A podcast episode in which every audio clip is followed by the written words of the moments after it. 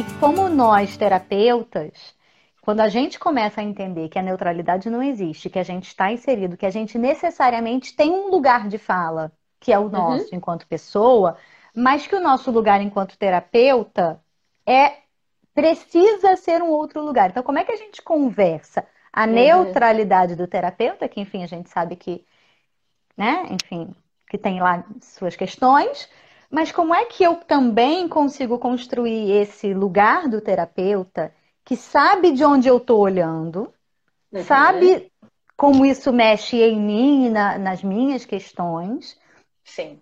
e constrói uma intervenção que sirva para aquele cliente, né? que eu acho que a gente, aí a gente vai conversar com o conceito de humildade cultural, por exemplo, Perfeito. que é muito mais interessante do que o conceito de neutralidade veio, né? do terapeuta. É, perfeito, perfeito. Essa era a palavrinha que estava que tava aqui ressoando na minha cabeça, né?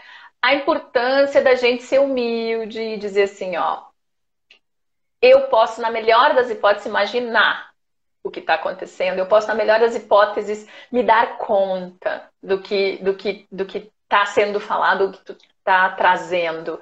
Mas, de fato, como eu não passei por aquela experiência, como eu não estou naquele lugar, né? Quando eu estiver falando, por exemplo, de tentar entender diferentes, diferentes posturas, diferentes grupos, né? Uh, poderíamos falar aí, vamos, vamos falar do estresse de minorias? Uhum. A gente pode ser super empático aqui, né? a gente pode ser super empático e, e, e, e compreender uh, até um ponto. Mas eu me enganar, dizendo que eu compreendo na totalidade, é eu me enganar. Uhum.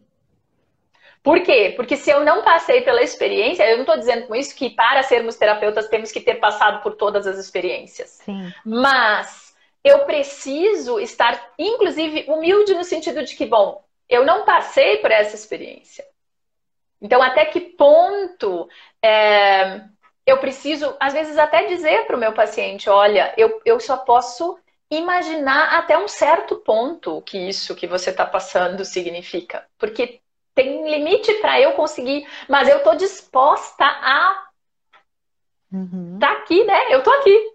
Nossa humanidade comum, no fim das contas, né? Aline, a linda, a linda terapia focada na compaixão, né? Ou seja, a nossa humanidade comum, o quanto, na verdade, eu não preciso necessariamente ter passado por aquilo para imaginar que aquilo não é nada gostoso de passar.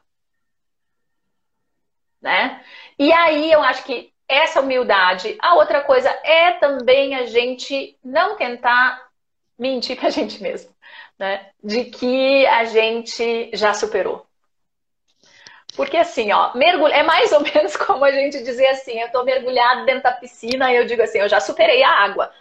Oi, eu tô mergulhado dentro da piscina, como que eu superei a água? Eu não tenho como uhum. superar a água, eu estou dentro dela, né? Tipo, a água já não me afeta. Oi? Eu estou dentro da piscina, como que a água já não me afeta? Então, que a gente tenha. Então, eu acho que tem essa questão da humildade, tem a questão da gente buscar também o nosso autoconhecimento. Eu, eu ando muito conectada com a coisa da autoprática também, uhum. né? O quanto nós precisamos nos aplicar essas coisas que a gente acha tão lindo de aplicar nos outros, aplicar na gente e, e tipo, bora, bora bora sentir um pouco na pele, assim, né? O que, que do que, que a gente está falando. E aí, Aline, eu acho que um ponto é estamos falando de indivíduos de novo. E eu, como uma terapeuta de grupo inveterada, que também atende indivíduos, né? Eu fico pensando assim, o quanto se nós nos movimentarmos mais na direção mesmo de democratização de conhecimento, de fomentar protagonismo, de ajudar quem está com menos voz a ter voz, não porque a gente fala por essas pessoas, mas uhum. tipo, como é que a gente pode fomentar de fato, né? Tu usou o termo lugar de fala, que as pessoas possam ter mais lugar de fala, né? Que elas possam ter, de fato, mais. Fala. Uh, né? Fala, exatamente. Si. Que elas possam é. falar por si. Elas, ué, não sou eu que tenho que falar como é, né? Uhum. Se eu acredito que as pessoas de fato são iguais, que as pessoas de fato devem ter as mesmas oportunidades, então o que eu posso fazer na melhor das hipóteses é trabalhar na direção de que essas oportunidades realmente sejam disponíveis, né?